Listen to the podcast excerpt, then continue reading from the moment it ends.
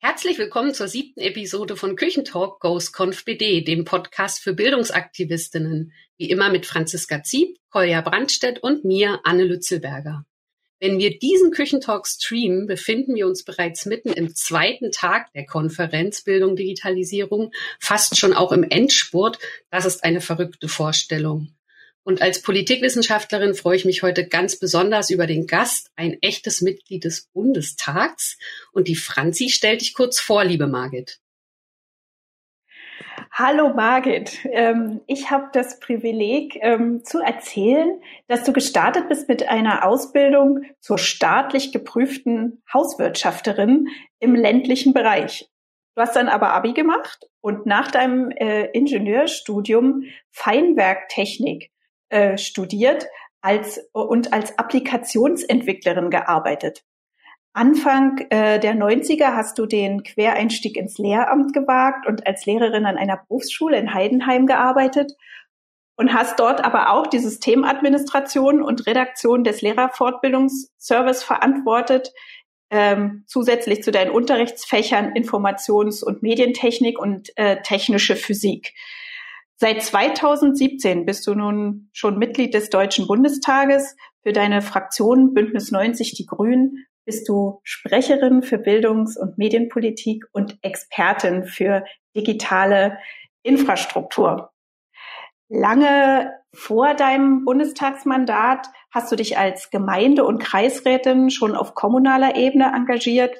Ein Verein hast du auch gegründet, den Kindesta Kindertagespflegeverein äh, e.V. im Landkreis Heidenheim, Kindertagespflege e.V., so heißt er genau. Und es gibt auch einen lustigen Fun-Fact über dich zu erzählen, denn deine SchülerInnen haben dich mal gefragt, ob Lehrkräfte wirklich so wenig verdienen. Du hast dann zurückgefragt, woher jetzt dieser Eindruck käme und die Antwort wäre, du würdest doch jeden Tag mit dem Rad zur Arbeit fahren. Also Anmerkung der Redaktion, das waren acht Kilometer ungefähr. Ne? Und scheinbar könntest du dir kein Auto leisten. Das ist hoffentlich ein Denken, was äh, in absehbarer Zeit äh, passé ist. Und wir freuen uns ganz doll, dass du heute hier bist. Herzlich willkommen, Margit. Ja, danke schön und danke für die freundliche Begrüßung. Wir freuen uns wirklich wahnsinnig, ähm, dich hier bei uns zu haben in unseren Küchen. Und zum Einstieg würden wir dich bitten, uns deine Good News des Tages oder der Woche vorzustellen. Denn gerade in aufregenden Zeiten, in denen wir gerade leben, mit so einigen besorgniserregenden Nachrichten, wollen wir uns hier auch etwas Positives gönnen. Und da freuen wir uns auch über deine frohen Botschaften. Ja, meine frohen Botschaften beziehen sich äh, tatsächlich aufs Politische und auf Wahlen. Biden wird der nächste amerikanische Präsident. Das ist die Rückkehr des Multilateralismus und hoffentlich auch die Rückkehr eines zivilisierten Tons im politischen Umgang. Und äh, Alex Meyer, 29 Jahre alt, Grüner, ist in Göppingen Oberbürgermeister geworden mit knappem Vorsprung. Das sind äh, tolle Erfolgsmeldungen. Also junge Leute und äh, liberale Kräfte kehren zurück ins politische Geschäft. Ähm, das gibt Hoffnung. Mhm. Ja, Hoffnung auf Veränderung auch. Und gerade Veränderungskompetenz, das ist so ein Stichwort, was wir oft haben im Küchentalk. Du hast ja als Ingenieurin auch den Quereinstieg ins Lehramt gewagt. Du hast dann unterrichtet, Verantwortung übernommen für Systemadministration. Das war Anfang der 90er.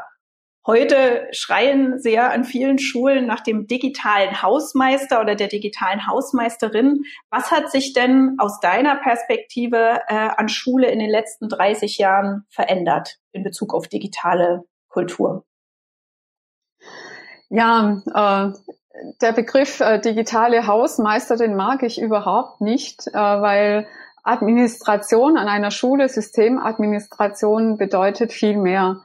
Ähm, zu Beginn vor ungefähr 30, 35 Jahren hat die Digitalisierung ja sehr behutsam begonnen. Das waren einzelne Rechner. Von Vernetzung war noch nicht die Rede. Also Vernetzung war eine große Herausforderung, kam dann äh, später.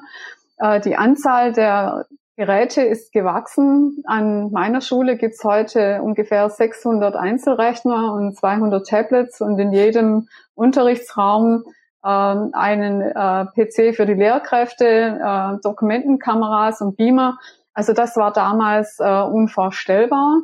Und das heißt aber, die Aufgaben sind auch gewachsen.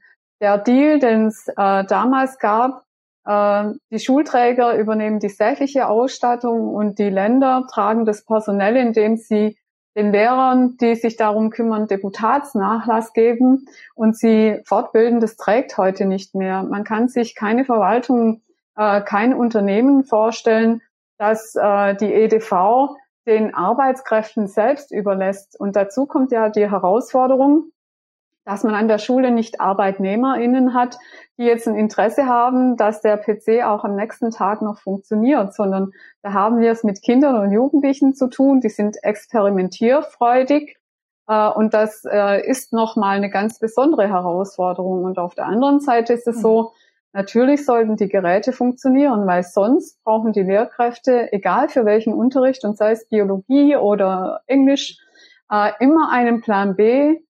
Wie mache ich meinen Unterricht? Wie halte ich meinen Unterricht, wenn das Gerät nicht funktioniert? Und genau das ist der Knackpunkt. Das schreckt Lehrkräfte. Die haben wirklich genug zu tun. Äh, da müssen wir überlegen, wie wir sie zeitlich entlasten, damit sie Zeit haben für Unterrichtsqualität und äh, Qualitätsentwicklung, für Fortbildung. Wenn sie dann noch jeden Unterricht doppelt vorbereiten müssen, weil sie immer in der Angst leben, äh, mein Equipment funktioniert nicht, dann ist das kontraproduktiv und das war mit eines der größten Bremsen in der Vergangenheit.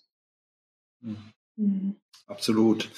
Was vielleicht da auch mit reinspielt, wäre so ein bisschen unsere nächste Frage, nämlich du hast selber auch persönlich gestartet in der Elektronikentwicklung beruflich, kennst also neben dem System Schule und äh, jetzt auch dem politischen Parkett ähm, auch die freie Wirtschaft.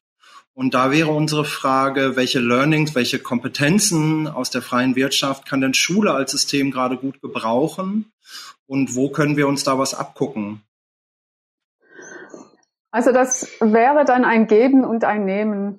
Was man in der Wirtschaft äh, lernen kann, ist, wir hatten damals eine Entwicklung mit 30 IngenieurInnen und äh, zwei Administratorinnen, weil man gesehen hat, also das ist die Basis unserer Arbeit, äh, da müssen wir Ressourcen reinstecken und da darf man nicht sparen.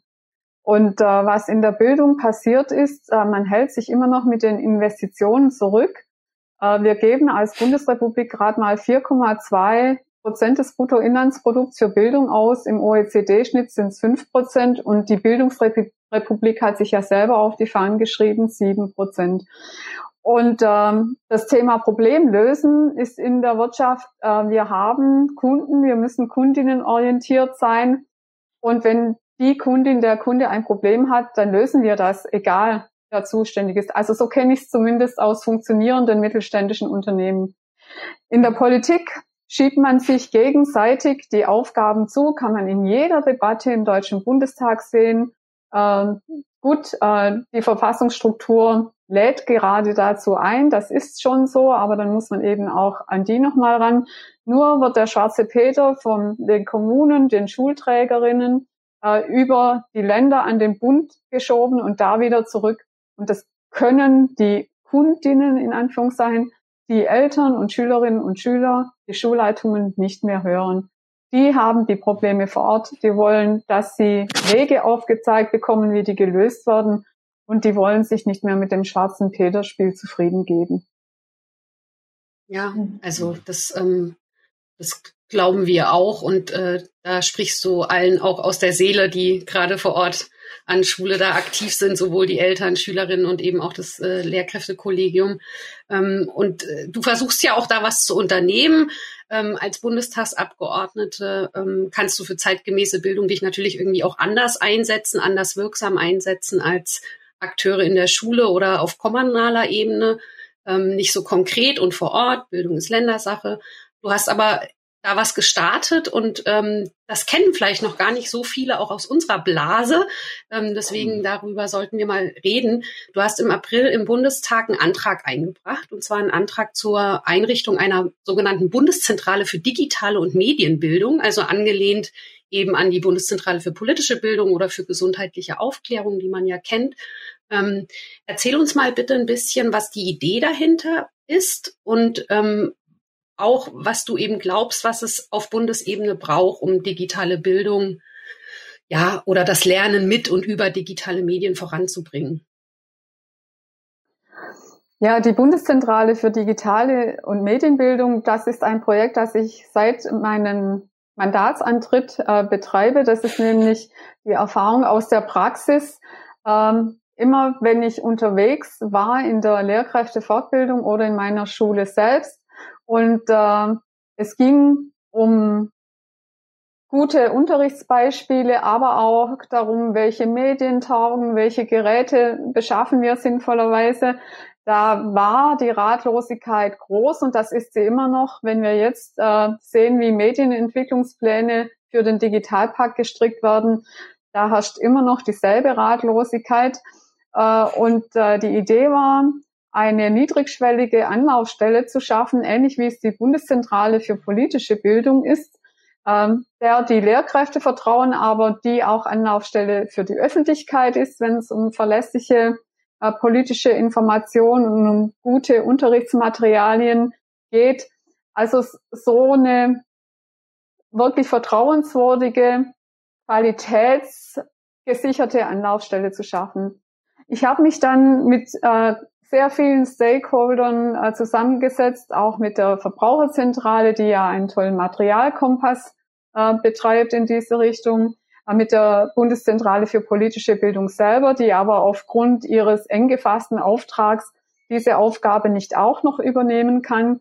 Ähm, und habe dann gemeinsam äh, mit meinen Kolleginnen überlegt, wie kann die Struktur aussehen, damit man äh, für Hardware, für Software qualitätsgesicherte Empfehlungen geben kann. Und das haben wir ja gerade in der Krise gesehen. Um Gottes Willen, welches Videosystem kann ich denn benutzen, das datensicher ist? Und das halte ich für die Schule für eine ganz zentrale Eigenschaft, auch wenn die jetzt immer wieder in Frage gestellt wird. Ähm, wo kann ich denn äh, meine Daten hosten? Gibt es überhaupt deutsche Anbieter, die eine Schulcloud hosten können? Da gibt es wirklich sehr gute, das weiß kaum jemand. Bis hin zum Unterricht gibt es äh, Best-Practice-Beispiele, welche digitalen Medien gibt es, für welche Klassenstufe sind die äh, geeignet. Also all diese Informationen, auch wie bewege ich mich sicher im Netz, worauf muss ich achten, ähm, wenn meine Schülerinnen und Schüler unterwegs sind, welche Apps kann ich benutzen, ähm, all diese Themen und vor allem, wie schaffe ich das dann auch, das unabhängig von den äh, großen Medienunternehmen zu organisieren. Das sind alles mhm. Themen, die beschäftigen jeden Tag Lehrkräfte im schulischen Alltag.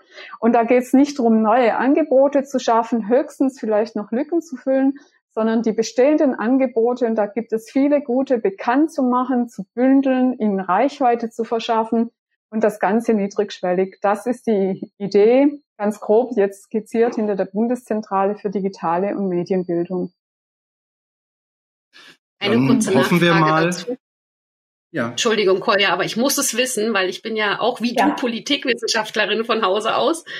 Was ist daraus geworden? Also wie ist der Stand der Dinge mit der Bundeszentrale?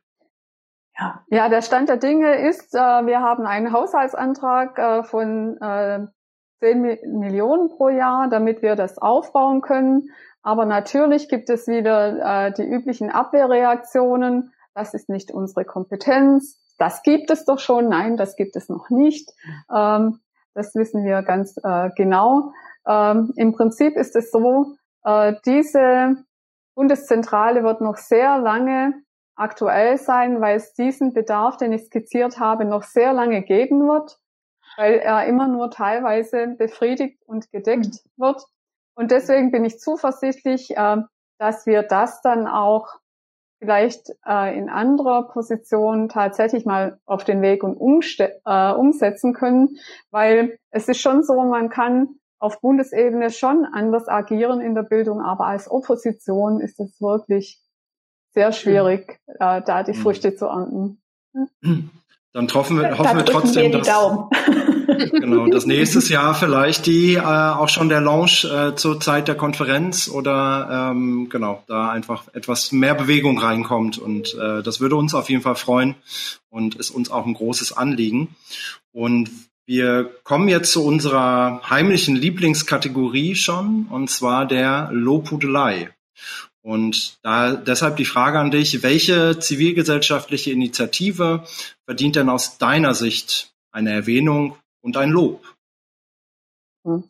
Also es gibt in Aalen einen Akademieverein, äh, der hat sich entwickelt aus einem Nachhilfeverein Primus und wurde von den Frauen, die damals da aktiv waren, auf den Weg gebracht und gegründet. Äh, die haben sich vor allem zum Ziel gesetzt, ähm, den interkulturellen Dialog voranzubringen. Das ging wohl damals auch über Nachhilfe tatsächlich, aber dann auch übers Kochen. Da gab es 1998 die erste Initiative. Aus der hat sich dann 2009 die Fraueninitiative Horizont gegründet, also der gemeinsame Horizont. Und äh, 2010 dann den Akademieverein, der äh, sehr viel unternimmt, um die unterschiedlichsten Religionen und Kulturen zusammenzubringen. Da gab es zum Beispiel vor wenigen Tagen eine virtuelle Gedenkveranstaltung angesichts der islamistischen Attentate, äh, interreligiös, interkulturell, mit ganz unterschiedlichen hochspannenden Referentinnen und Referenten. Die organisieren auch solche Veranstaltungen live, zum Beispiel zum Hiroshima-Tag und verlieren trotzdem äh, das Thema Nachhilfe und Bildung nicht aus den Augen. Vorsitzende ist gerade Mecht Habderin, eine Muslimin, die das sehr selbstbewusst und engagiert vorantreibt und ihr Co ist Yasin Öztürk, ein junger Mann, weil die vor allem auch sehr viel, sehr gute Jugendarbeit machen und in alle gesellschaftlichen Gruppen super vernetzt sind. Und ich finde gerade dieser Tage ist äh, so eine Arbeit so ungeheuer wertvoll. Deswegen unterstütze ich die auch immer gerne und deswegen will ich die heute an dieser Stelle auch besonders loben. Mhm, toll, ja, so eine Organisation, die den Dialog äh, fördert, ähm, das ähm, ja, gebührt sehr viel Lob und Anerkennung und äh, Wertschätzung. Ähm, leider sind wir aber schon so fast am Ende unseres Gesprächs, liebe Margit. Ähm, aber die wichtigste Frage, die kommt jetzt. Und zwar ist es jetzt Zeit für die große Bildungsfrage. Franziska. Und das ist das erste Mal in der Zeit des Küchentalk-Podcastes, dass Franzi ihren Umschlag vergessen hat. Er liegt da hinten auf meinem Schreibtisch und da wir aber jetzt hier ja mehr oder weniger live senden, kann ich jetzt da nicht hingehen und ihn holen. Aber der Kollege Brandstedt hat natürlich etwas vorbereitet, denn wir arbeiten beim Küchentalk Hand in Hand und deswegen zieht er jetzt aus dem Umschlag die große Bildungsfrage und sie heißt, liebe Margit, wie schaffen wir es, Berührungsängste in Bezug auf digitale Medien abzubauen und alle zu motivieren, den digitalen Wandel aktiv mitzugestalten? Das schaffen wir, indem wir jeweils die Perspektive des Gegenübers einnehmen oder der Gegenüber und ihr zeigen, äh, wie nützlich Digitales für ihre Bedürfnisse, für ihre Belange und für ihre Aufgaben äh, ist. Äh, ich sage vielleicht äh, ein Beispiel. Äh, wenn heute äh, eine ältere Dame oder ein älterer Herr seine Enkelkinder sehen will und bisher überhaupt nichts mit Smartphones zu tun haben wollte, wenn Sie solchen Menschen zeigen, dass Sie mit einem Tablet Ihre Kinder trotz Pandemie, Ihre Enkelkinder trotz Pandemie sehen und sprechen können, ich glaube, dann fällt äh, ein Großteil der Berührungsängste. Oder ich sage ein anderes Beispiel, ich bin ja Ingenieurin MINT, das sind die ähnlichen Problemstellungen. Ich hatte einen Kollegen, der sagte, seine Tochter will nichts mit irgendwelchen Werkzeugen zu tun haben. Dann hat das Mädchen Kunst studiert und sich zum nächsten Weihnachtsfest eine Bohrmaschine gewünscht. Der Vater war total begeistert und wenn äh, und auf die Frage, wie dieser Sinneswandel zustande kommt, dann muss man ihm sagen, ja gut, ähm, Frauen haben zur Technik einen anderen Zugang als Männer. Der Spieltrieb ist vielleicht nicht ganz so ausgeprägt, aber die Frage, was nützt mir das? Und das habe ich selber beim Programmieren lernen gespürt. Die ist für Frauen zum Beispiel viel zentraler und das kann man dann ähm, nutzen, wenn man diese Perspektive kennt und einnimmt. Deswegen ist Diversität auch bei der Digitalisierung ein ganz wichtiges Thema, vor allem auch bei den Lehrkräften oder Vermittlerinnen von Technik und Digitalisierung. Mhm. Aber vielleicht dann ganz, ganz Genau. Ähm, du hattest gerade auch nochmal gesagt, dass du ja eigentlich diesen Begriff des äh, digitalen Hausmeisters oder digitalen Hausmeisterin nicht so magst. Ähm, Gibt es dann aus deiner Antwort vielleicht auch ähm, direkt eine Stellenbeschreibung sozusagen für Personen, die wir jetzt in Schule bräuchten, die auch vielleicht diese Perspektive einnehmen?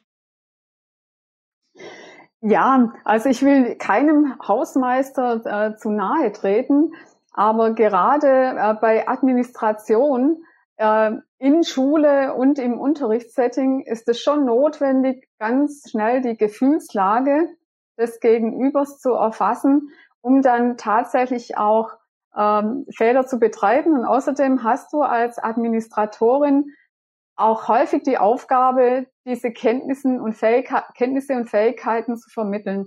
Also ein Hausmeister muss nicht vermitteln, wie man die Heizung einstellt aber wenn ich auf mhm. äh, Fehlersuche bin mhm. an einem Gerät, dann muss ich so die Basics vermitteln. Schau dir erstmal die Steckverbindungen an. Ist der Strom da? Ist alles ähm, ordentlich an seinem Platz? Ähm, solche Themen. Ähm, und äh, das geht doch über das Handwerkliche auch ein Stück weit hinaus. Mhm. Absolut. Und das finde ich auch so schön, dass du hast, ähm, es hat mich sehr ähm, ähm, mitgenommen, gerade in positiver Weise, dass du so viel ähm, gesprochen hast, auch von erstens Erfahrung, also dass wir lernen sozusagen durch etwas, was wir auch in, ähm, erfahren, ja, nicht nur durch etwas, was wir wissen oder uns gesagt wird, sondern was wir ausprobieren, was wir erleben. Und dass wir dazu an Schule, das hast du nicht so explizit, aber implizit gesagt äh, oder doch in deiner Bildungsfrage auch äh, Antwort auf die Bildungsfrage, dass wir dazu auch eine Kommunikationskultur brauchen, die einfach verändert ist. Und das ist sowas, was wir uns ja auch für für Politik wünschen, ja, dass es einfach eine andere Form der Ko Kommunikation miteinander gibt, eine, die auf Lösungen orientiert ist, die auf gemeinsam tun orientiert ist, weil also ich glaube ganz fest, dass wir dann einen Schritt weiterkommen, wenn wir uns nicht ähm, aufreiben in dem in dem Gegeneinander, denn diese großen Herausforderungen, das sehen wir ja jetzt an Corona, die wir gerade haben, die lösen wir nur, wenn wir auf eine gemeinsame Vision von Gesellschaft, aber auch von Bildung einzahlen, auch wenn wir da unterschiedliche Positionen haben, gibt es doch etwas, ähm, das hat äh, Veronika Schönstein im Podcast äh, gesagt, äh, was uns da alle verbindet. Und das ist der Fokus auf diejenigen, für die es da ist, nämlich auf die Kinder und Jugendlichen, für die wir diese, diese Bildung machen. Und darum ganz, ganz herzlichen Dank, dass du dich heute auf dieses Gespräch eingelassen hast. Wir waren ernst, aber wir hatten auch Fun Facts dabei und wir hatten kleine lustige Dinge dabei, dass ich mein Umschlag vergessen habe, zum Beispiel. Was wir am liebsten würden, wäre jetzt noch total lange mit dir weiterreden. Mit den Themen in die Tiefe gehen, noch mindestens zehn Fragen erörtern. Leider ist die Zeit schon um. Ja, schade. Eine Party in der Küche ja. dauert normalerweise länger als 30 Minuten. ja, absolut. Eher drei Stunden. Ne? genau. dann die Konferenz in so einer Extended Version noch ans, ins Wochenende ziehen quasi. Ähm, uns hätte wahrscheinlich ja. auch noch interessiert, ob du den Lehrerinnenjob vermisst und all solche Themen. Also da hätte es noch einiges gegeben. Jedenfalls ganz herzlichen Dank, ähm, dass du äh, dich darauf eingelassen hast, dass du hier warst bei uns im Küchentalk, dass du dich auch an der Konferenz beteiligst. Ähm, wir fühlen uns auf jeden Fall geehrt, weil dein Terminkalender ist sicherlich sehr, sehr voll. Und äh, ich glaube, dass die Teilnehmerinnen der Konferenz da auch nochmal äh, so eine andere Perspektive eben mit mitnehmen konnten aus einer aktiven Bundestagsposition. ja, bitte gern geschehen und äh, bis zum nächsten Mal. Tschüss. Ja, tschüss und danke Margit. Viele Grüße danke, in den Margit. Süden. ja, danke. ich gebe so weiter.